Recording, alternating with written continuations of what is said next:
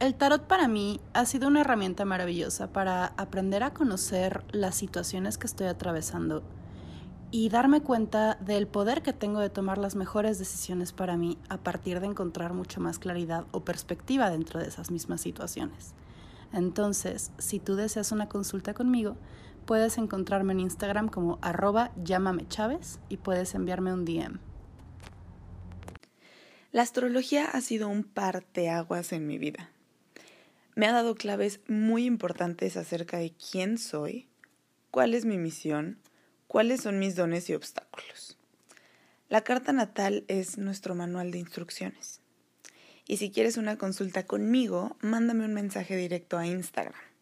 Me encuentras como arroba roxyspiders. Me va a dar muchísimo gusto poder revelarte todos los secretos que esconde tu carta. Pues hola, ¿cómo están? Bienvenidos a un episodio más de El Chisme Cósmico.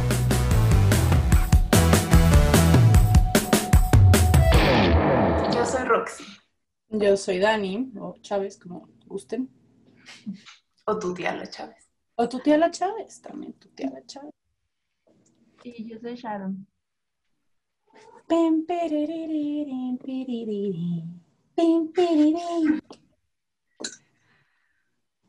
Hoy queremos platicarles de, de los altares, porque creemos que los altares, o bueno, no voy a hablar en plural, pero al menos yo creo que son una parte como muy importante de, la práctica espiritual, como tener este espacio que traiga lo sagrado como al, mundo. Y, y, siento que los altares, como las prácticas, son muy personales, como que cada quien lo va armando son un gran reflejo de quién, de quiénes somos.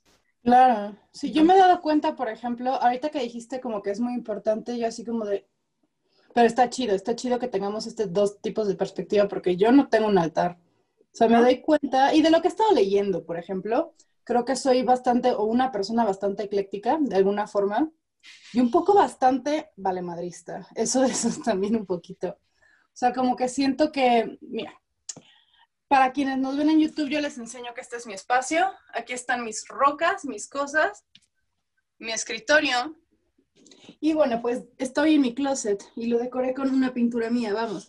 O sea, este es mi espacio, aquí es donde hago mis lecturas, hago mis oraciones, toco el bajo y dibujo. O sea, ¿saben? Es como, pero no sé si esto es considerado un altar realmente. Y eso me gusta, como que cada quien pues refleja un poco quién es dentro de su propio espacio. Y vamos, este es el mío. No sé si ven que hay hula hoops ahí, o sea, son unas cosas como... Y no sé, me he dado cuenta que si todo el mundo me dice como, es muy importante abrir el espacio. Y yo, ay, ¿cómo? Así como que nunca he entendido esto. Entonces sí me gustaría como, bueno, vamos, conocer tus perspectivas. ¿Tú, Sharon, cómo lo ves? Pues, bueno, del lado de Dani, siento que de alguna manera haces sí un altar a tu modo.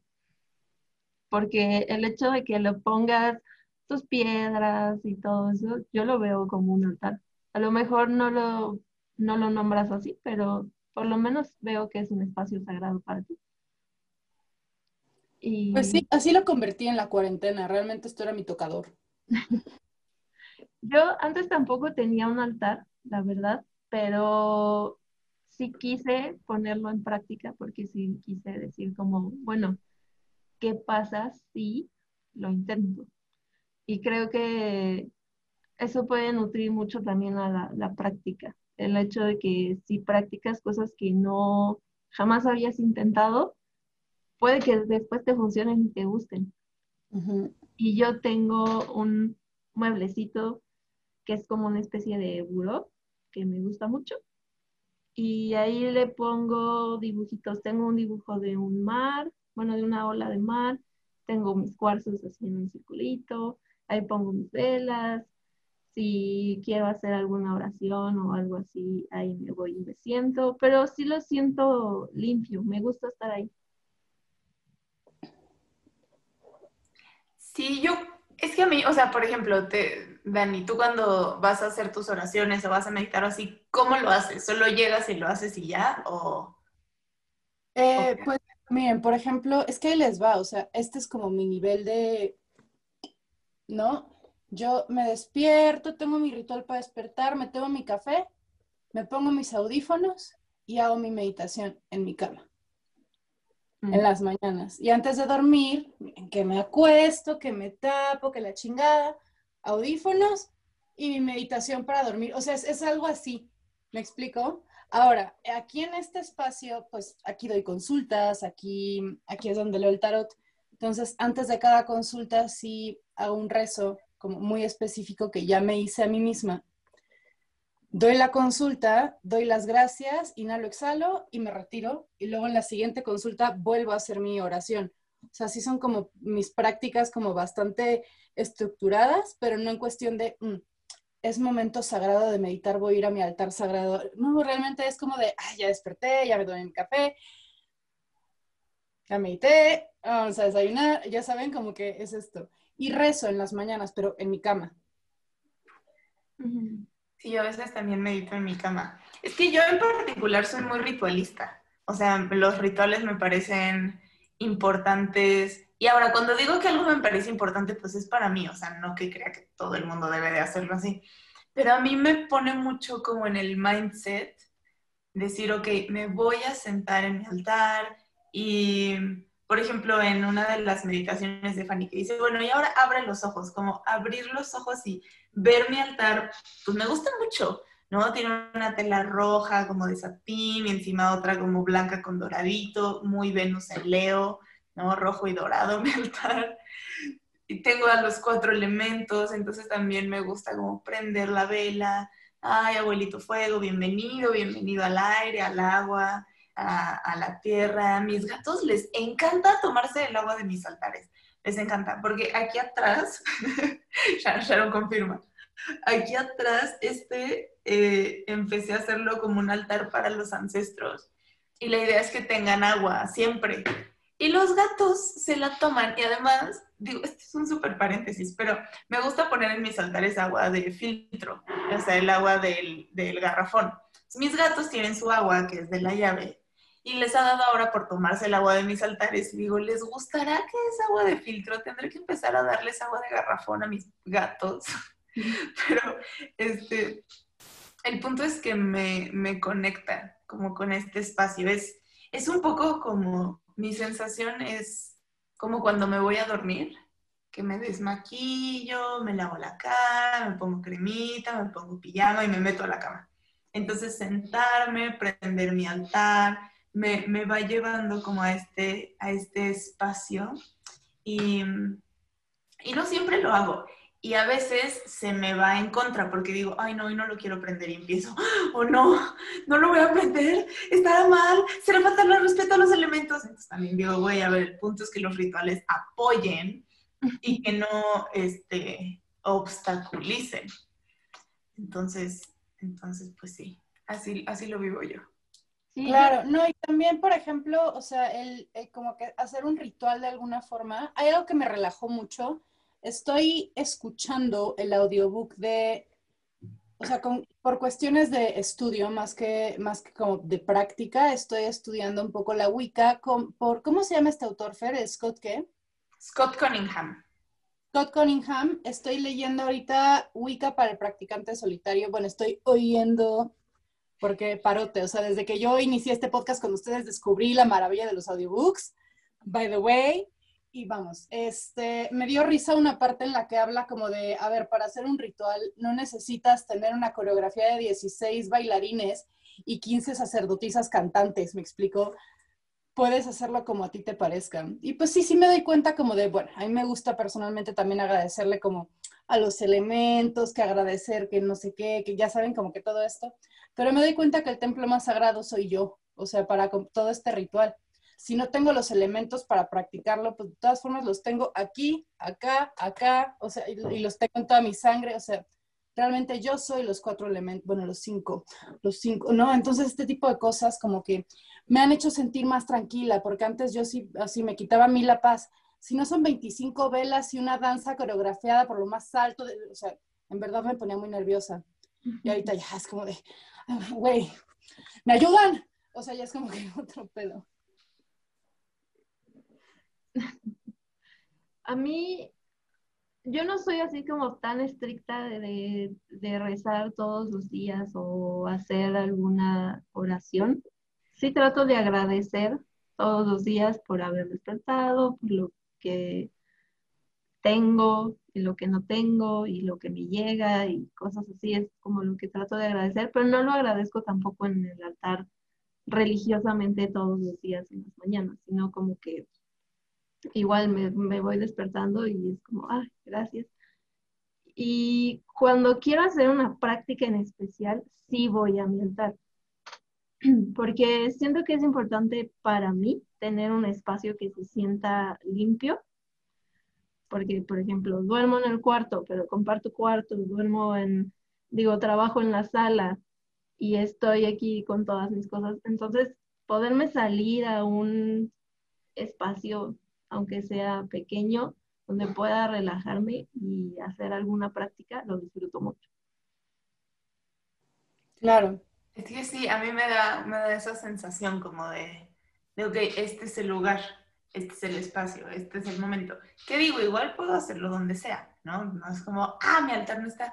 Pero me gusta, me gusta, por ejemplo, tengo aquí al lado de mi compu esta charolita como con una vela y cuarzos y me traigo una taza con agua que mis gatos se toman y en la maceta de enfrente pongo un incienso. Entonces siento que es como, como me dio un altar improvisado, pero me gusta antes de dar consulta, me gusta aprenderlo, cuando vamos a grabar, cuando estoy en círculos, la verdad ya casi siempre está prendido y ayer, ayer que veía la vela, decía, pues sí, siempre está prendido, pero me gusta que siempre esté la presencia del fuego, como en mi hogar, porque esas esas cositas me van conectando y eso es algo que yo no hacía antes. De hecho, me acuerdo, Dani, alguna vez juntas que ibas a apagar una vela y gracias, fueguito, por haber estado y la apagabas y yo, ay, yo no hago eso. Pero ahorita que estuve en Ensenada conecté muchísimo con la naturaleza, los elementos, o sea, los sentí así cabrón y dije, no mames, sí, sí me parece muy importante. Que luego me entra el tema como de como de obediencia, de decir, ay, me estaré portando mal por no agradecerle el fuego, como que me empieza a dar como, como un miedo, ¿no? De, ¿qué tal que se enojan porque, porque no lo honré? Y ya, solo tengo, que relajarme un chingo. Pero, pero sí, sí me pasa eso. A mí también me pasa cuando digo como, ay, no bendije la vela, chin. No, no era mi intención. Sí, no, pero eso también puede ser un, generador de estrés súper innecesario, o sea, en verdad súper innecesario. O sea, por ejemplo, bueno, o sea, les digo, es como este tema de o, espacio es el espacio o yo soy el espacio, pero dentro de este, de este como espectro entre el espacio, eh, está esto de intencionar todo, ¿no? Y que tu intención es lo más poderoso. Entonces, pues pon tú que te compras una gema y se me olvidó el chin, se me olvidó intencionarla, se me olvidó no sé qué. O sea, es una causa de estrés súper innecesario. Es un... Aprendemos a relajarnos un chingo con este tipo de prácticas, porque no, la banda sí se estresa un buen, o por lo menos yo, pero sé que no soy la única, o sea, sí lo sé con certeza, no soy la única que se estresa de esta forma. Y por la banda me refiero a mí. Y sé que, sé que están ahí, ¿eh? Sé que están ahí. Pero, eh, relajémonos un chingo. Es decir, si un día no haces el, ritual perfecto, así de, no, ¿cómo que no fueron exactamente tres hojas con tres cuartos y... Relájense un chingo, todo está bien. La intención cuenta y no tienes que estar intencionando todo a tu paso. Sí, yo recuerdo muy cabrón, alguien me mandó un mensaje hace ya un tiempo, pero era como, es que Roxy no sé qué hacer. Llevé mis cuarzos a limpiar al mar y los metí al agua y estaba increíble. Y saliendo una amiga los tocó y no mames, ahora tengo que esperarme a la siguiente luna y qué voy a hacer. Y yo, güey, los agarras en tus manitas y les soplas y le pides al viento que los limpie. o sea, tranqui, no se tiene que acabar el mundo. Eso es justo como lo que decía hace rato, que cuando el ritual se empieza a volver en mi contra, cuando digo es que no puedo dormir si no he hecho esto y esto y lo otro, es cuando empieza como a ponerse cabrón. O sea, yo estos días he estado, estuve haciendo un ciclo de 21 días con el, el círculo de mujeres y me era mucho más fácil sostenerlo. Y ahora que lo estoy haciendo sola, como que me cuesta más trabajo. Y a veces, ayer, por ejemplo, estaba muy cansada. Y lo que hubiera hecho antes hubiera sido obligarme a meditar, ¿no? O sea, sentarme, meditar, para ponerle la palomita. Y, y ayer solo dije, a ver, siendo muy honesta, estoy muy cansada, no me voy a conectar, no voy a estar presente en mi meditación. Entonces puse la meditación de Archangel Therapy, me acosté en mi camita, le puse play y dije, aunque sea, venga, ¿no? Alineación de chakras, súper bien. Creo que es un paro esa meditación. O sea, yo te lo juro que a mis consultantes, cuando sí los siento así muy angustiados, sí les digo como te voy a dejar una tarea y se las mando. La de corte energético, sobre todo. Porque esa sí me gusta mucho hacer en las mañanas a mí. Y en las noches. Lo que me pasa con esa es que no me puedo concentrar en, en lo que dice.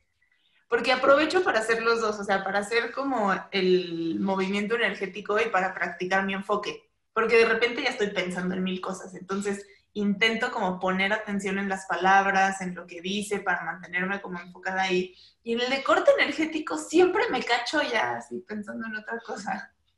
A mí me gusta, ¿sabes qué? Ahí les, ahí les va, lo que me gusta visualizar a mí, porque pues, está curioso. Pero cuando te empieza a decir que todo aquello que te angustia y todo que no te gusta y no me acuerdo qué, me imagino como si, o sea, como si mi cuerpo fuera un blob negro y cómo se va vaciando lo negro del blob hacia una bola en mi chakra sacro. Y me imagino mi manita con unas tijeritas haciéndole plup como si fuera el cordón umbilical, pero antes de que se lo corte, empiezo a visualizar que a la luz se empieza a volver luminosa, como para que no se vaya como lo feo afuera, sino que se vuelva bonito. O sea, así me lo imagino yo. Y les juro que después saliendo es como de, oh, soy una ligera pluma. O sea, en verdad sí se siente muy bien. Eh, oigan, ya llegó Lorena. Perfecto. Pues que ha llegado nuestra invitada, chicos.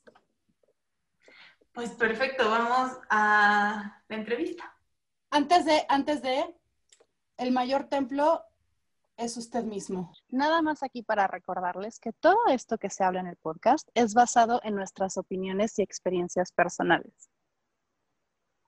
Sí, nada de lo que decimos está escrito en piedra, nada es regla de oro. Nosotras mismas seguimos caminando, seguimos aprendiendo y parte de aprender y caminar, pues a veces es creer que algo es una realidad y después darte cuenta que no lo era. Así que por favor, permítanos que los acompañemos en su caminar y no tomen el nuestro como, como una verdad absoluta.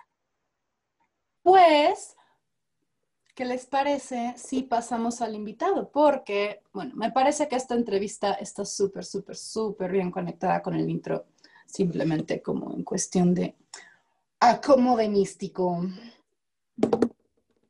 Muy bien, vayamos con la invitada del día de hoy.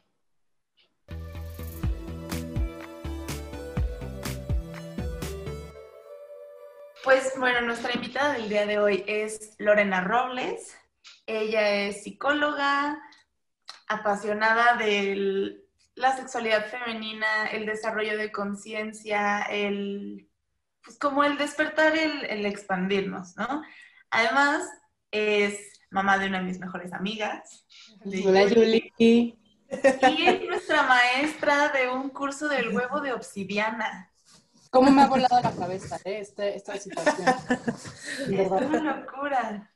Lore, ¿cómo estás? Bien, muy contenta eh, siempre de estar con otras mujeres, de estar en este pequeño círculo de mujeres también hoy. Y eso, muy, muy honrada además. Muy, me siento muy bendecida además de poder compartir esta pasión por este tema eh, con otras mujeres. Ay, qué gusto. Cuéntanos, ¿cuál es tu sol, luna y ascendente? Oh, ¿por qué? mi sol, este, qué balcón, qué, este, eh, mi sol es, eh, está en Libra, no me acuerdo a qué grado de Libra está, eh, mi luna está en Pisces y mi ascendente Escorpio. Mm, por eso no nos querías decir. Yo recuerdo que eres ascendente Scorpio y tenías luna en Pisces. Me acuerdo del curso. Sí, sí. Mm. Sí. Sí, y, me, y la verdad me confieso que mi luna también es muy, muy fuerte en mí. O sea, esta parte pisciana es muy fuerte. La verdad sí lo veo. ¿Ah, sí? Ah, yo también, yo también lo veo, pues en toda la sanación, ¿no? Místico, mágico. Cuéntanos un poco, Lore, ¿qué es? No, y es que vamos, antes, de, antes que nada es como un, ¿cómo no voy a ver la luna en Pisces de una mujer que nos dio un curso de cómo meternos un cuarzo en la vagina, nos da poderes mágicos? y el ascendencia escorpio. Sí. La sexualidad. No, no, podría ser otro. Claro ahorita fuera del aire nos estabas diciendo, ¿no? Esta visión de la sexualidad más integral y más hacia lo sagrado. ¿Nos platicas de eso? Claro que sí. Em, fíjense que eh, hace un tiempo eh, yo empecé a, leer sobre taoísmo. Bueno, y también eh, hace mucho tiempo cuando Yuli estaba incluso todavía en mi vientre, yo tomé pues una serie de capacitaciones en medicina integral y una de ellas era medicina china. Una de mis materias era medicina china. Y obvio, para estudiar medicina china tienes que estudiar un poco la filosofía taoísta, que es de donde deriva la medicina china. Y ahí entró eh, pues entré en el, en el, área de las medicinas tradicionales, las medicinas integrales, que, que ven, tienen otra visión del ser humano, ¿no? que no es un conjunto de células y, y párale de contar, sino que eh, pues somos parte de este macrocosmos. ¿no? Entonces, em, de ahí me, pues me metí muchísimo en el tema de las medicinas tradicionales, pero una de las filosofías que más me enamoró fue el, la taoísta. ¿no? Y en el taoísmo, hace miles de años, eh, eh, surgieron, hicieron, desarrollaron unos huevos intravaginales. Había huevos de, diferentes materiales y como una herramienta en su trabajo de, de transmutación de la energía sexual a energía de conexión con la fuente, ¿no? Energía divina. Entonces, pues yo ahí me enamoré mucho. Dicen, dicen por ahí que, que yo debo haber sido taoísta en otras vidas, porque es una, algo que, me, que siento que me expande, ¿no? Incluso cuando leo ese tipo de libros, ese tipo de literatura, es como si se me, me, fuera yo a otra dimensión. Entonces, eh, pues bueno, de ahí retomo esta visión y me encanta, ¿no? Que es una, una visión donde mm, la eh, energía sexual es la energía más sagrada, porque es la energía de creación. Es la más, energía más sagrada y más poderosa del universo, ¿no? Así dicen los taoístas. Entonces, a mí me, y, de conexión con Dios, o sea, a través de esa, de esa energía puedes conectar con lo sagrado, con lo divino, con la fuente del, todo, ¿no? Entonces, y bueno, y estudio una, eh, yo soy como, eh, como saben, como no sé si ya lo comentaste, Fer, soy psicóloga y estudio una, un entrenamiento para acompañar, eh, que se llama Helper, es un entrenamiento para ser helper o para acompañar a las personas ¿no? en su camino de autodescubrimiento, que se llama Pathwork. Y ahí también, ¿no? Desde ahí también está esta visión eh, muy espiritual de eh, que el sexo, eh, hay dos caminos de Dios y uno de ellos es a través del sexo. Entonces, em, pues me ha gustado mucho esta, pues esta manera de entender mi sexualidad que no me aleja de Dios, sino todo lo contrario. ¿No? Porque esta, muchas veces esta visión distorsionada de que la sexualidad casi casi es del diablo y, y lo espiritual además está separado de la sexualidad y es de Dios. O sea, es, esta visión distorsionada no, no me acomodaba además a esta, esta vivencia de mi sexualidad. Personalmente he sido una persona también con una sexualidad o con una energía sexual como muy expresiva, muy libre. Y también gracias a mi madre, que mi madre no, no fue una mujer que me estuvo reprimiendo ¿no? estas, estas expresiones. Entonces, pues mi energía sexual siempre ha sido muy fuerte. Entonces, eh, dijéramos, esta visión distorsionada generalmente que tenemos tradicional de la sexualidad, pues no, no me acomodaba, ¿no? no me hacía sentir bien, no estaba en, sintonía con lo que yo soy. Entonces, eh, esta visión taoísta del Padre y de otras tradiciones también eh, pues, eh, místicas, religiosas, también espirituales de la sexualidad, pues la verdad es que me, pues, están en sintonía con lo que soy, ¿no? Entonces, eh, pues eso, eso es la sexualidad desde, desde el taoísmo, ¿no? Esta energía, la más poderosa del universo, es la conjunción del principio masculino con el principio femenino y de ahí se crea todo. Y en todos lados vas a poder observar esta energía sexual, en todos lados. Incluso para, por ejemplo, para hacer este podcast, hubo energía, eh, energía femenina y masculina, ¿no? La masculina de planeación, este, objetivos, tal, y luego la femenina, que es la espera, este, ¿no? Que ya se da, que, digamos, ahí están siempre estos dos principios para hacer cualquier cosa, para crear un podcast o una planta o o cualquier cosa. Va a ser una pista incluso, o sea, hasta claro. Exacto. Y eso, por ejemplo, con esto de los principios masculino y femenino, una, una amiga nueva eh, me mandó un libro cabalístico que habla como de cómo atraer a tu alma gemela y dije como, o sea, vamos, como que me trato de llevar esas cosas con delicadeza, pero dije, pues vamos a ver como cuál es el principio cabalístico que habla de esto, ¿no? Vamos a ver. Y hablaba de ser como que el principio femenino es como una vasija y el masculino siendo luz, pero no en cuestión de espero a que un hombre me llene de, luz porque mi energía predomina lo femenino, no. O sea, sino de tú ser ambos para que conectes tan bien los dos que atraigas todo lo que tú deseas desde tu más auténtico yo. Eso me pareció súper importante. Vamos, que no estoy de acuerdo con el tema tanto del alma gemela, que pues ya hemos hablado de esto, vamos. Pero... Claro. Y ahí me parece... Ambos, eso me pareció increíble. Claro, Dani, y, disculpa por interrumpirte, pero ahí me, me acordé algo súper importante cuando se habla de estos principios femenino y masculino, que generalmente pensamos que el principio masculino solo lo tienen los hombres eh, y el principio femenino solo lo tienen las mujeres. Eso es totalmente incierto. O sea, en todo está el principio femenino y masculino, en todos lados, es en todo el universo. ¿no? Si no, no se pudiera generar una célula, pues vaya, si no, no podríamos crear más células. Entonces, em, es eso, como decir también que nosotras, todos los seres humanos, los animales, todo el universo tiene ambos principios. Claro. Y ahorita que hablas de, la visión distorsionada que existe, a mí me, me vuela mucho la cabeza porque sé que el sexo es una necesidad básica de nosotros como seres animales.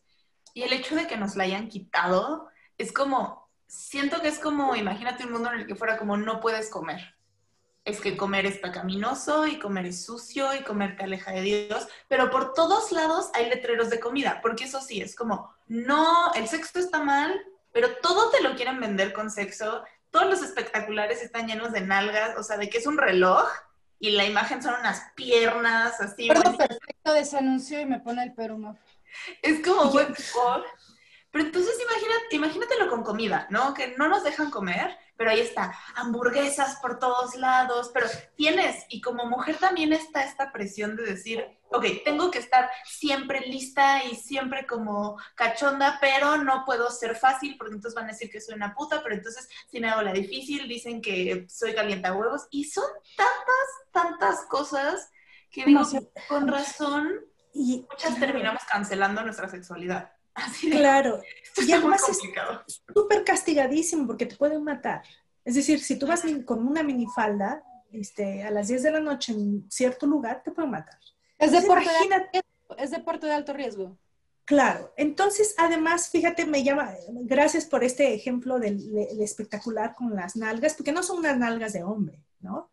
Ni, las piernas de hombre. Entonces, es eh, justo, nos ponen en un lugar de, eh, bueno, olvidé decir que también soy feminista.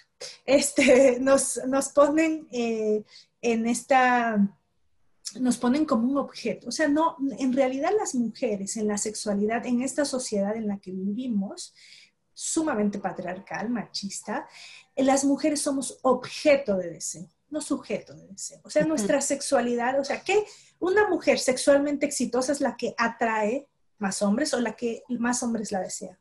No es una sujeta de deseo, o sea, quien siente deseo por más hombres o por más mujeres o por, por las plantas o por lo que quieras, ¿no? Entonces, eh, eh, eso, eso es realmente grave, es deshumanizar, ¿no? O sea, además de todo, han deshumanizado la sexualidad, es como carne, ¿no? Es ves este, dos pedazos de jamón y dos nalgas, o sea, es, es como un, carne, ¿no? Mm. Entonces es deshumanizar uno eh, el, sexo súper machistamente, patriarcalmente. y además eso, ¿no? Súper castigado, se castiga con la muerte, ¿no? Es decir, eh, yo he visto, por ejemplo, todo este tema de, las discusiones y los comentarios que hay luego en el Facebook en relación a la, legal, a la despenalización de la interrupción voluntaria del embarazo, del embarazo y eh, hay unas, así como un castigo impresionante para las mujeres que disfrutan su sexualidad, ¿no? Es como que si está permitido la despenalización o la interrupción del embarazo solo cuando te violaron, pero si disfrutaste, es, eres la bruja más bruja, porque ¿cómo se te ocurre disfrutar de tu sexualidad? ¿Puedo Entonces, algo aquí que me parece súper ilógico? Es como un... Claro me dices cierra las piernas si no quieres abortar, pero vamos, ¿cuál es el otro 50% responsable ahí? O sea, te lo juro que yo no tengo un pito extra que me pueda embarazar, te lo prometo. Claro. O sea, claro. ya, solo lo quería sacar de mi pecho. sí, así es. O no nos metemos el dedo, ¿no? Y ya, ah, ya sale embarazada. Sorpresa. claro. Además, nosotras podemos quedar embarazadas como tres o cuatro días al mes. Y los hombres pueden embarazar todos los días no sé si de su vida, no sé si como las mujeres empezamos a menstruar, ellos empiecen a tener espermas en algún momento, pero vamos, de sus 13 años a que se mueren. El día que se mueren pueden embarazar a alguien, entonces no, tomen responsabilidades actos y basta de culpar a las mujeres por todo. En buena onda, no somos Exacto. Claro, exacto. Y entonces, eh, sí, y además, miren, aquí hay un tema muy importante que me gustaría además tocar. El tema del placer, ¿no? El derecho que tenemos al placer las mujeres y que nos ha sido negado. Y el derecho al placer no solo sexual, sino sensorial y todo, cualquier tipo de placer, ¿no? Eh, y eh, incluso desde no hablarnos, ustedes no sé, alguien, por favor, incluso del público, que recuerde si en la secundaria te hablaron del clítoris. Nunca en la vida, en las materias de sexualidad, nos hablaron del órgano reproductor femenino, la matriz, pero el clítoris, el clítoris es una maravilla, ¿no? Es el único, el único eh, órgano del ser humano que su única función es el placer. ¡Wow! Porque todavía el pene del hombre tiene muchísimas otras funciones, pero el clítoris de las mujeres, su única función es el placer, ¿no? Y vamos, me acuerdo que vi un tweet de alguien que decía como que el clítoris es el órgano del diablo, el botón del timbre del diablo. yo como, sorpresa, el botón del timbre del diablo tiene 8000 terminaciones nerviosas que funcionan únicamente para darle placer a mi cuerpo. O sea, sea el timbre del diablo o no, lo voy a presionar. Lamento si no te gusta y siento mucho que tú no tengas uno. Lo siento. sí. Castigo divino. Porque estamos más cerca de Dios, ¿será? Bueno, no, no sé, pero lo que quiero decir con este, como continuando, o sea, hablo del clítoris porque quería continuar con el tema del embarazo y el tema de las responsabilidades. Entonces, el clítoris, por su anatomía, que además tiene como la punta del iceberg, porque el clítoris puede llegar a, tener de 8 a 12 centímetros, entonces es, puede ser, llegar a ser grande. Y la mayor parte se encuentra como adentro del cuerpo, entonces no lo podemos ver. Lo único que vemos es como la puntita, que es una pepita, ¿no? Que vemos si nos abrimos los labios externos y vamos a tocar esa puntita que nos da cosquillitas, esa puntita es eh, el clítoris, ¿no? La puntita del clítoris. Pues resulta que si tú estimulas el clítoris, eh, puedes llegar a tener eh, orgasmos, muchos orgasmos, y además no necesitas la penetración para tener orgasmos. ¿Qué quiere decir esto? Tiene muchas consecuencias. Uno, no es coincidente que las mujeres en el mundo, estadísticamente, las mujeres que mayores orgasmos tienen, con más orgasmos han tenido, son las mujeres lesbianas. ¿Por qué? Porque la estimulación es con la lengua, con el dedo y no se necesita un pene. Segundo, eh, si no necesito penetración para tener orgasmos, yo puedo tener muchísimos orgasmos, muchísimo placer, sin el riesgo de quedar embarazada. Entonces, ¿para qué existe principalmente la penetración? Pues para el placer del hombre. Entonces, ¿por qué hay tanto embarazo? ¿Por qué se imaginan ustedes? ¿no? El placer. Exactamente, Sharon. Entonces, justo, eh, pues hablar de ese tema también, tantos mitos sobre la sexualidad, tantos tabús sobre la sexualidad femenina, ¿no? Y pareciera que el sexo, como decías Fer, que nos venden todo con sexo, no, les venden el sexo a los hombres, a nosotros no nos venden el sexo, o sea, a nosotros ni siquiera nos han hablado del clítoris, ¿no? Eh, ni siquiera nos han hablado de todas las enfermedades que hay, porque las mujeres somos anorgásmicas, o hay muchísimas mujeres que no llegan al orgasmo. Muchísimas mujeres me decían una vez, una ocasión hablando con médicos, médicas, personal de salud de una clínica del sector salud, el sector público de salud en México, que me decían, no sabe, no sabe usted cuántas personas atendemos, cuántas mujeres atendemos al día del síndrome de inflamación pélvica crónica, algo así. Y, que le decía, ¿qué, qué, ¿qué cosa es eso? ¿no? Pues me decían, es que como las mujeres no llegan al orgasmo, pues cuando hay excitación sexual hay muchísima irrigación sanguínea a la zona pélvica y eh, cuando se llega al orgasmo, pues eh, esa sangre drena además todas las toxinas y sale pues toda esa sangre de la zona pélvica. Pero como las mujeres no llegan al orgasmo, no alcanzan a tener esa relajación, la sangre se queda eh, pues un poco congestionada ahí. Hay inflamación, puede a lo largo de los años, ¿no? Pues también se quedan toxinas ahí. Entonces, imagínense, eh, o sea, hay una serie de enfermedades. Los cólicos menstruales podrían eh, quitarse con un buen orgasmo y no necesitamos hombres además para tener un orgasmo, ¿no? Entonces, este, en fin, tantas cosas, ¿no? Y por ejemplo, otro de los mitos y de los que no nos han hablado es que eh, eh, hay libros, por ejemplo, le recomiendo mucho este de um, Pariremos con placer de Casilda Rodríguez, donde ella hace estudios, ¿no? recaba estudios científicos y de la fisiología femenina de cómo eh, el útero está eh, destinado, preparado, las fibras musculares que componen al útero están destinadas para tener placer, tanto cuando están las contracciones para la menstruación como para parir. Incluso en los orgasmos, ¿no? El útero, imagínense un orgasmo con el útero contraído, así con el placer, no, wow, ¿no? Entonces, podemos parir un orgasmo, ¿no? Imagínense cómo sería la humanidad que en vez de que las mujeres pariéramos con dolor, que nuestras mamás nos hubieran parido con dolor, angustiadas, estresadas, con una luz blanca aquí, así como de tortura, nos hubieran parido con un orgasmo. Yo creo que la humanidad sería otra cosa, ¿no?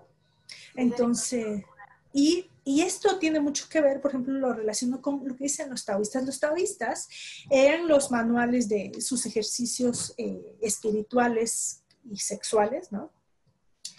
Eh, dicen que nos van preparando para empezar a tener orgasmos. Primero, pues el orgasmo, así como lo tenemos principalmente que se contrae los músculos pubocoxígeos, ¿no? Los de la vagina, y ay, que, pues, qué, chido orgasmo. No, pero ellos nos enseñan después a que tengamos orgasmos con el útero, después con los ovarios, con el hígado, con el pulmón. Dicen que los occidentales no conocemos ese tipo de orgasmos que son, ¿no? Imagínense si ustedes han sentido un orgasmo que es casi que se, suspende eh, este, esta vida, ¿no? Y nos sentimos conectados con, con el todo, ¿no? Con el cuerpo y sentimos el cuerpo. ¿Eh? ¿Cómo le hago? Claro, claro. Entonces, bueno, eh, usar el huevo de obsidiana es uno de los inicios, ¿no? Para empezar. Entonces, imagínense eh, esos orgasmos, ¿no? Claro, claro, yo entiendo, yo, yo imagino, supongo que eso debe ser, claro, la iluminación, ¿no? Sentir un orgasmo, eso es como no me voy a conectar con todo, ¿no? Entonces, eh, digo, esto, esto es porque em, la sexualidad no está en el pene, ni solo en el clítoris, ni en la vagina, ¿no? Ahí no está. Es, lo que nos han hablado es así, de lo que nos falta conocer. No, y está en todos lados. O sea, por, poner un ejemplo, es como, ah, por poner un ejemplo de manifestación, así de quiero manifestar dinero, ahí hay energía sexual porque es el deseo y la acción de hacerlo. O sea, es como... Exacto. La mágica y sensual de los dos. Es la creación, generas algo, o sea, creas, concretizas algo. Ese es exactamente, ahí está la energía sexual. Y también el placer, o sea, podemos tener placer, por ejemplo, yo les digo, yo soy oaxaqueña y, y, en el tema sensorial, por ejemplo, probar un pedazo de cacao, de chocolate para mí puede llegar a ser orgásmico, ¿no? O, y, que no necesitas precisamente tener como esta imagen de alguien en un coito, ¿no? Este, entonces es súper sensual, ¿no? O ver tu, tu, propia piel o sentir tu propia piel, ¿no? Sin que te tengas autoerotismo, es decir, sin que te masturbes, ¿no? O sea, eh, igual la sexualidad, como lo dices, Dani, está en cualquier lado y es el placer por la vida, ¿no? Sentir también este placer. Claro. Oye, Laura, ah, perdón, Fer, tú, tu pregunta. Eh, no, no, adelante. Te, te veía muy seria, Fer, o está muy pensativa. Cuéntanos, ¿qué estaba pasando por tu mente? Yo estoy picadísima con esta conversación, igual estoy así. Yo también, yo también. Para mí la sexualidad ha sido un tema, un tema así, toda mi vida. Y algo me pasa muy profundamente que cuando empezamos a hablar, por ejemplo, esto que dices de, eh, de las personas que, ay, pues si no quieren tener bebés, pues cierren las piernas, todo ese tipo de cosas, y como todo el machismo que existe todavía y toda la injusticia, me prendo muchísimo, ¿no? Pero eso, y justo lo siento como en la vulva, o sea, toda esta plática he sentido mi vulva súper presente y empiezo a sentir como así de, ¡ah! No puede ser, y me da como mucho coraje, entonces también pienso como, bueno, algo tengo yo que trabajar con ese tema, evidentemente. Pero a veces lo he sentido hasta ancestral. O sea, muchas veces he dicho, es que este enojo no es solo mío. O sea, de verdad. Y se los digo y me dan ganas de llorar porque siento, siento que muchas de nosotros estamos siendo de las primeras generaciones de nuestro linaje que podemos hablar de estos temas y que tenemos siquiera como la conciencia de empezarlos a trabajar. Entonces, es mucho trabajo. Entonces, mientras hablabas y todo eso, estaba pensando mucho en eso y, y, quería preguntarte respecto, me acuerdo que cuando nos diste el taller del huevo de obsidiana, nos dijiste que, que tu visión o sea, es taoísta y feminista, porque mientras estudiabas el Tao te diste cuenta que había como varios machismos por ahí. Y a mí me gustaría mencionar esto, porque hace unos dos años salí con un güey que era como muy espiritual. Y de repente me manda una foto en Instagram con un escrito así de, mujer, tú Conecta con tu energía yin y permite que tu hombre sea el que se aproxime a ti. No uses tu energía penetrativa con tu hombre porque así lo vas a ahuyentar. Yo lo leía y decía, o sea, le está diciendo mujer, quédate en la cocina. Nada más que cambió la cocina por el yin. Y le pongo, ¿qué me quieres decir con esto, no? Luego, ay, que te adoro. Y yo, no, no, no. Entonces, a mí me ha pasado de repente mucha confusión con decir, a ver, soy una mujer, ¿no? Libre, fuerte e independiente, pero quiero conectar con, con, mi energía femenina, entonces ¿eso qué quiere decir? Entonces si soy activa estoy yendo contra de mi femenino. Tengo mucha confusión ahí. Me aventuraría a decir que no soy la única. Me gustaría... Claro. Claro, bueno, para empezar me gustaría decir, eh, bueno, varias cosas, pero esto, primero, que el tema de la energía femenina y masculina, o sea, los principios, hay muchísimas distorsiones, tanto de la femenina como de la masculina. ¿Qué quiere decir esto? Eh, la, cualidad pasiva, incluso pasivo ya es una palabra media fea ahorita, ¿no? Pero la cualidad de espera, por decirlo así, de lo femenino, está distorsionado en sometimiento, por ejemplo. La cualidad de eh, como fuerza de, lo, de la energía masculina está distorsionada en violencia. Y esas distorsiones las vivo yo conmigo misma.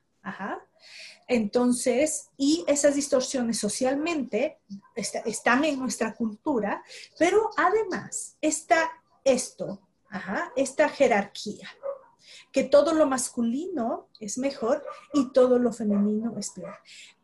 ¿Qué dice aquí? Aquí me gustaría hablar de Liz Green, no sé si la ubiquen, ¿no? La amamos en este podcast. Ok, ok. Hay un, ah, perfecto. Hay un libro, no sé si es el de, eh, ¿qué libro es? Ahorita, ahorita me acuerdo. No sé si es el de Planetas Interiores, no sé. Y trae todo un capítulo, un apartado, que explica precisamente esto. Dice, en la era anterior, eh, bueno, en la era de Pisces más bien habla que eh, en todas las eras, ¿no? Como el, sol está puesto, por ejemplo, en Pisces, ahora en Acuario, ¿no? Y eh, en la sombra quedan el, el, signo, dijéramos, que está opuesto eh, en el caso de Pisces era Virgo, ¿no? Queda como en la oscuridad. Es como la sombra de la humanidad. Si la luz está sobre Pisces, todo lo que representa Virgo quedaría en la oscuridad. No sé si me explico hasta acá, ¿no? Es nuestra sombra, es lo que no vemos, es lo que está en el inconsciente. Ajá. Entonces, por ejemplo, en la era de Pisces, decía, eh, además Pisces es un, es un signo de, la, de dualidad también.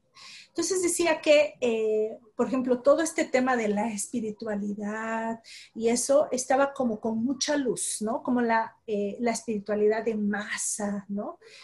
Y eh, que Pisces era, los peces eran el, símbolo de Jesucristo, ¿no? Por eso multiplicaba los peces, en fin. Y dice que todo lo que quedó en Virgo era visto como lo malo, lo, que no se veía. Y Virgo, una de sus representaciones es lo femenino, la mujer, ¿no? Dice Liz Green. Entonces, eh, ella comenta que, eh, que una lección de la humanidad era equilibrar estas dos partes, no dejar en la sombra esta parte de lo femenino, porque además... Fallamos miserablemente. ¿Eh? Fallamos miserablemente. Exacto, eso dice Luis reprobamos. Entonces, este, esa es una materia pendiente que trae la humanidad. Entonces dice además que Virgo, acuérdense que tiene que ver con lo material, con lo, lo terrenal, ¿no? Entonces, como claro, la espiritualidad no tenía nada que ver con el cuerpo, el diablo tenía que ver con el cuerpo, el diablo tenía que ver con las mujeres. O sea, si ustedes leen el martillo de las brujas, lo encuentran en San Google, eh, eh, el martillo de las brujas, el libro de texto de los inquisidores, eh, busquen la palabra mujer y está mil veces, yo la pongo así, buscar con esta, la tecnología y siempre el demonio y, las mujeres casi son lo mismo, ¿no? Ay, no, Lore, me va a dar gastritis si me pongo a buscar eso. Sí, sí, te, las yo a mí también me ha dado gastritis. Entonces, entonces, eh, bueno, entonces eh, existe esta división, dice, dice Liz Green. Entonces, claro, traemos esa materia pendiente de la era pasada, ¿no? Entonces, ¿cuál es el aprendizaje que todavía tenemos, ¿no? Tenemos que repetir ese año, esa materia, pues repetir el tema del equilibrio de las dos energías, de ponderar las dos energías, los dos principios que son básicos para la creación. O sea, no, no podríamos vivir de día todos los días porque se quemarían las plantas, nos quemaríamos nosotros, no podríamos vivir en verano todo el año, no podríamos vivir, em, necesitamos la noche, eh, las semillas necesitan la oscuridad de la tierra para vivir, no es pura luz, ¿no? Entonces necesitamos los dos principios, ¿no? El principio femenino y masculino para que esto siga, que el universo siga, la creación siga, ¿no? Claro, de alguna forma, como que no sé, no sé por qué tengo una imagen en mi cabeza que el día que entendamos eso, nos vamos a volver una sola cosa. Exacto, porque somos una sola cosa. Es decir, nosotras en nuestro interior tenemos el principio femenino y masculino. Tenemos nuestra parte yin y yang. Cuando estudiamos medicina china, por ejemplo, hay partes yin y yang en todo el cuerpo, ¿no? Pareciera que los huesos fueran yang, no, son yin, porque vienen de la esencia, del riñón, por ejemplo, ¿no? Entonces, eh, vaya, lo que, lo que quiero decir es que justamente, aún en esta visión espiritual, todavía persiste esta idea, ¿no? De que además la espiritualidad no tiene nada que ver con el dinero, nada que ver con la sexualidad, nada que ver con el cuerpo, por favor, ¿no? Entonces, todavía tenemos esta visión de separación, no de unión. Tenemos esta visión del ego, de que el ego, el ego lo ve todo separado, todo desunido, ¿no? Entonces, justo eh, vemos esto, además, esto es súper machista, esto de, indicar a las mujeres cómo deben de ser. Mujer, sé o sea, ¿tú quién eres para decirme quién será mí? ¿no? Que esto se ha hecho a lo largo de la historia. ¿Eh? Le puse nombre, sí, Rodolfo, ¿de qué me hablas? Vete a dormir. Se ve que estás cansado. es que es un día pesado. Y te falta tantito jing. Sí, este, y, y, eso, ¿no? bueno, y también les falta un poquito de respeto por lo femenino, ¿no? Entonces, eh, sí, porque, porque me creo, con qué autoridad le digo a otro ser que es igual de sagrado que, que yo, qué es lo, cómo tiene que ser. O sea, yo le estoy diciendo a Dios, mira Dios, tú tendrías que ser así. O sea, qué soberbia, ¿no? Qué falta de respeto, ¿no? Entonces, yo les digo a las mujeres, porque las mujeres nunca van a saber cómo se hacen las cosas, ¿no? Entonces, bueno, es, es un poquito, Fer, como respondiendo a esta idea, ¿no? Este, que sí que podemos ver que los seres humanos, aunque seamos casi, casi Jesucristo, que yo no he visto a ninguno, ¿verdad? Somos humanos, ¿no? Sí eh, piensan también en, Jesucristo, que dicen algunos cabalistas que reencarnó, que vino siete veces antes de la última encarnación, vino siete veces como maestro. Entonces, imagínense el trabajo que tenía. Entonces, este, y además sigue siendo humano y se enojaba y todo. Entonces, cualquier persona, además, que, eh, que se crea muy espiritual, pues es humana, también va al baño todos los días, este, toma agua, tiene que respirar. Si no, que vaya al doctor. Les puedo decir una frase que me dice mi papá, súper sabio siempre. Me dice, mijita, esto me encanta, mi papá. Acuérdate que a todos nos huele el culo a mierda. Con fact, es Sagitario, entenderán. Pero...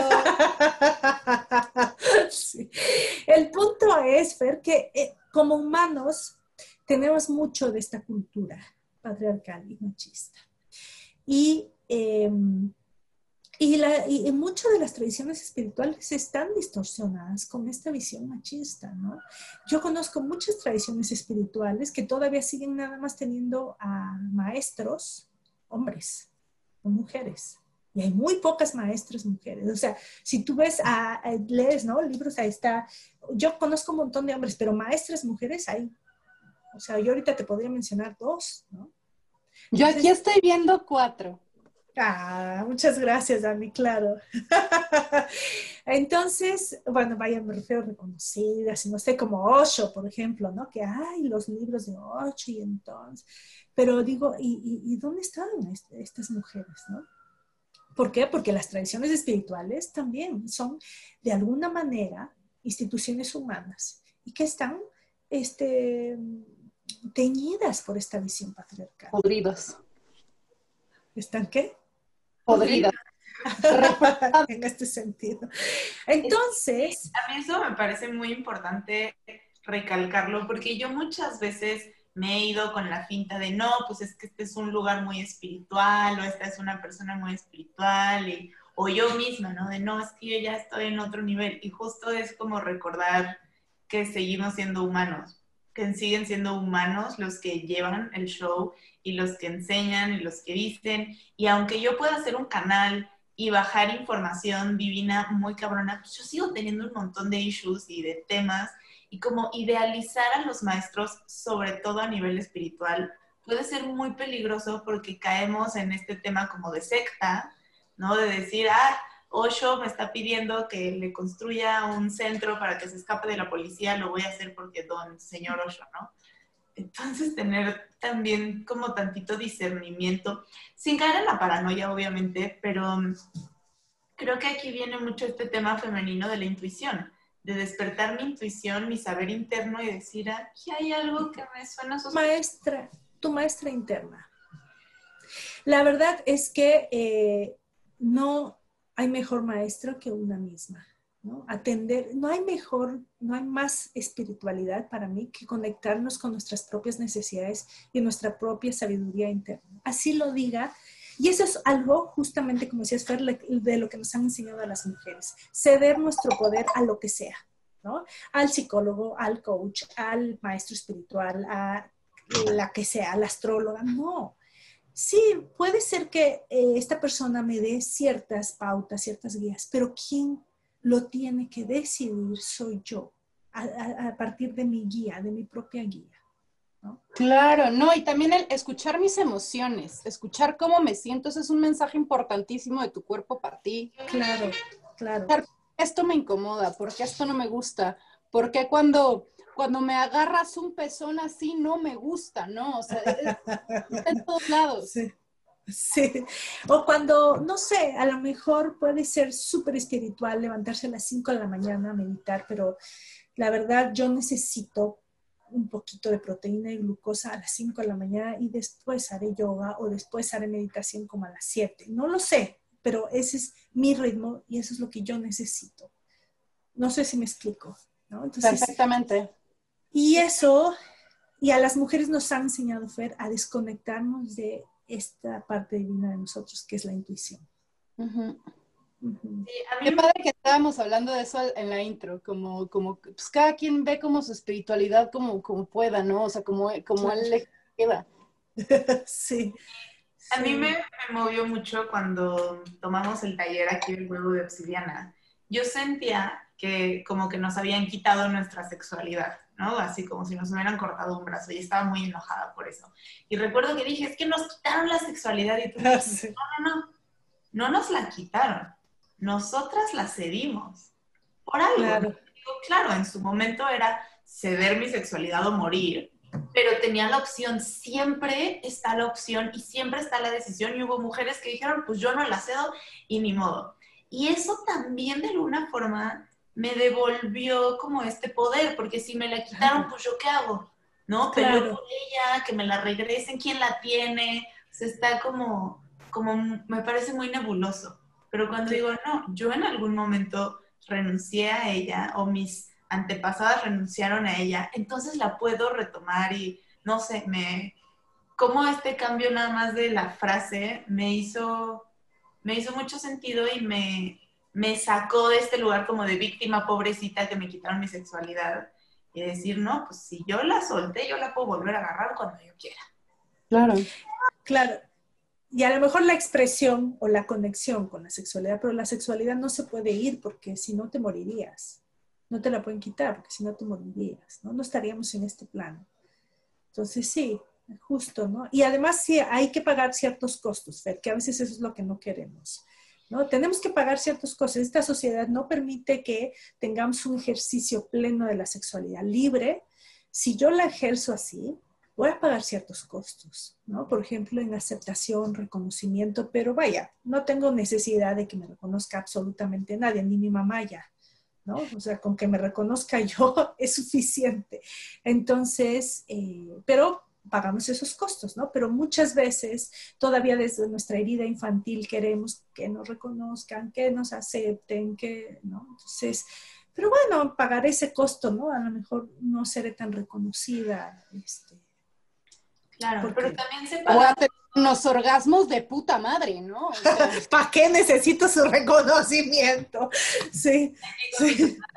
Pulmón no, pero también hay que pagar un precio del otro lado. Siempre hay que pagar precios. Yo tengo muy claro esto en, mi entrenamiento terapéutico. Se me abrió una herida que dije, no, no, no, yo no sé si puedo volver ahí. Y, y, lo comenté en sesión, dije, yo no sé si puedo volver a tocar ese dolor, o sea, de verdad no sé. Y me dice la guía, pues puedes no tocarlo, puedes quedarte donde estás. Hay un precio a pagar por no seguir desarrollando tu conciencia y hay un precio a pagar por seguir haciendo. En los dos hay precios haz una lista de cuáles son los precios que vas a pagar y decide pues cuál te conviene más, ¿no? Para cuál te alcanza mejor. o cuál quieres, simplemente. Cuál deseas. Y también está bien si escogemos el, este, andar paseando en esta vida y no crecer. Tenemos la eternidad para crecer. Reencarnar y volver a... Entonces, no quisiste en esta, bueno, para la siguiente. para la otra joven. Hasta este bebé, no pasa nada, vuelves a... No pasa nada. Oye, Lore, ya tenemos que ir cerrando. Nos gustaría, este, generalmente nos gusta preguntarles a nuestros invitados si hay algún momento en su vida que haya parecido como una desgracia en ese momento y se haya transformado después en, una gran enseñanza. Ay, yo creo que hay muchos. Em, hay muchos, pero ahorita, eh, fíjate que ahorita me viene, eh, em, por ejemplo, me viene justo eh, que es que estoy en un momento como de, de cierre de algo, entonces lo estoy viviendo como como desgracia, así, no casi desgracia, pero sé que en el fondo mi intuición dice que vienen cosas mejores, ¿no? No es una desgracia, es algo muy sencillo que yo tenía mi espacio físico eh, aquí en la ciudad de Oaxaca, donde vendía o vendo los huevitos, las copas menstruales y todo ese rollo, y em, pues lo voy a cerrar y voy a continuar el, digital, tengo la tienda digital y todo, pero eh, digamos que es un ciclo, ¿no? Entonces, así como, ay, estoy llorando ahorita por eso, porque era un hijo de todas maneras, bueno, es un hijo. Entonces, pues, pero también tengo como, tengo esa sensación. No sé si les haya pasado que tengo la sensación, por una parte está mi tristeza y mi sensación de pérdida, y por otra parte es como, como mucha esperanza, como esta intuición de que algo, viene algo mucho mejor. Entonces, no sé, me gustaría que tal vez si me vuelven a invitar ya les contaré qué vino mejor, pero quiero decirles que sí, que tengo esta sensación y ahorita, pues no sé, no se me ocurre esta como, como una maldición que se haya convertido en bendición, ¿no? Como eso que hay este, en, también se le llama así, estas bendiciones disfrazadas, ¿no? Mm. Este, los sustos. ¿Los sustos qué? Que dan gusto. Ajá, ajá. Este, ahorita no se me ocurre ninguna bendición disfrazada. Pues no, no, no mucho, pero tal vez, no sé, estoy viendo a esta, a una perra que rescatamos y que la verdad fue una desgracia, le, rompieron la mandíbula y todo, la rescaté en la calle y la verdad es como, me ha venido a enseñar muchas cosas, ¿no? Entonces puede ser eso ahorita. Gracias, Lore. Oye, platícame una cosa, ¿cómo es que nuestros escuchas pueden encontrarte en redes sociales? ¿De qué forma pueden como localizarte, pues? Pues eh, en nosotras, eh, tengo una página, una fanpage de, que se llama Nosotras Libres, Salud Corporal. Eh, mi página como Lorena, o sea, mi personal, que es Lorena Robles Brena. Y eso, principalmente ahí, y las mujeres que estén interesadas, por ejemplo, en el huevo de obsidiana, tenemos una, una fanpage, una comunidad que se llama Huevo de Obsidiana también, si me, pueden encontrar ahí. A mí me gustaría mucho que luego hagamos un episodio de huevo de obsidiana, o sea, en verdad sí, sí me gustaría mucho. Sí, estaría súper, es genial, genial. Sí, cuando gusten, me encanta. También me encanta hablar del huevo. Ay, pues muchas gracias por por venir a platicar de estos temas. Ay, que tanto me mueven, Dios mío. yo también como de, híjole, no quiero que acabe este episodio. Luego podemos platicar, hombre, podemos platicar muchísimo yo también estoy como pensando muchísimo. No hablé, pero, pero tengo mucho que, que decirme. Ah, qué lindo. Muy bien, Sharon. Pues mucho gusto. Igual, muchas gracias. Gracias, mujeres. Me encanta que sean jóvenes y que estén en estos temas, me encanta, me enamoro de ustedes. Muchas gracias. gracias. Un abrazo, Lore. Igualmente. Chao. Chao.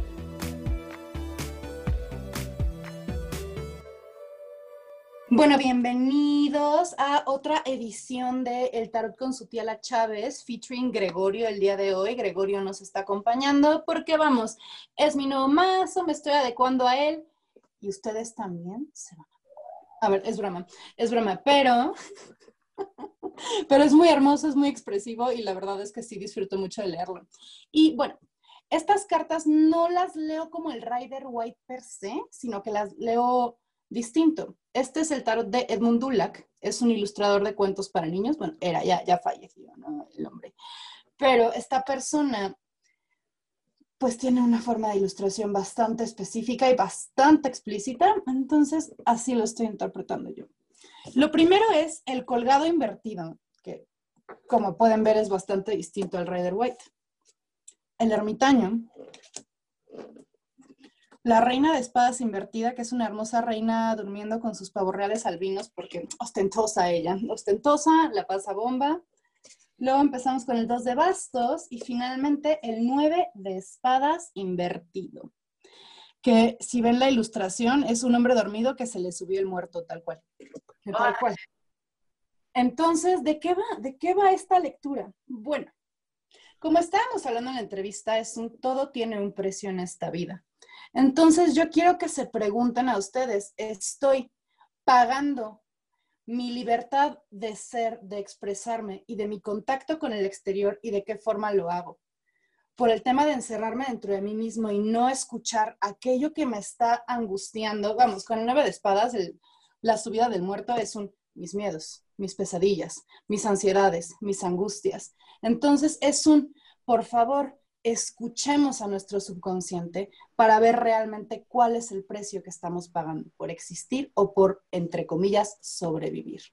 Entonces vamos a entendernos un poquito mejor, vamos a escucharnos un poquito mejor y ver, como decía Fer en la entrevista, es un qué precio estoy pagando acá y qué precio estoy pagando acá, cuál vale más la pena. Me parece muy importante, me pareció como súper, súper explícito y aquí en la lectura viene, o sea, de hecho, yo saqué esto desde el intro y yo decía, ¿qué me están diciendo? Pero, pero ya, ya entendí. Entonces, pues si les checa chingón, si no se lo quedan de tarea de reflexión y yo los amo mucho, les mando un beso muy, muy, muy grande y espero que, que estén muy bien. Ay, pues sí, muchas, muchas gracias, Supiala Chávez. Muchas gracias, Gregorio, nuevo bebé.